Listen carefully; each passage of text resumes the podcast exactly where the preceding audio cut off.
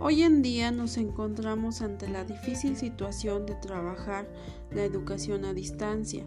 Para ello, se debe asumir el enorme compromiso de una educación en por y para los medios, sin olvidar que el maestro es irreemplazable y la labor es una tarea fundamental donde los padres de familia se deben involucrar en el aprendizaje de sus hijos para que los alumnos respondan favorablemente. La comunicación entre docentes y padres de familia es más necesaria para mantener las actividades pedagógicas que se planean.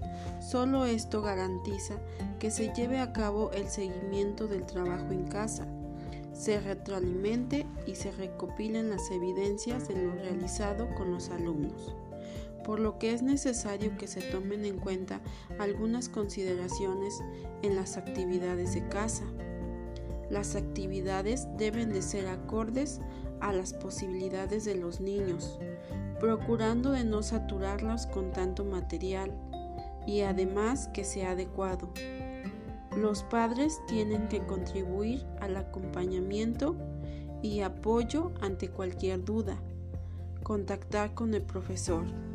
Se deben definir con claridad los objetivos y las tareas a realizar, ofreciendo orientaciones sencillas y mecanismos de apoyo, así como para entregar las mismas.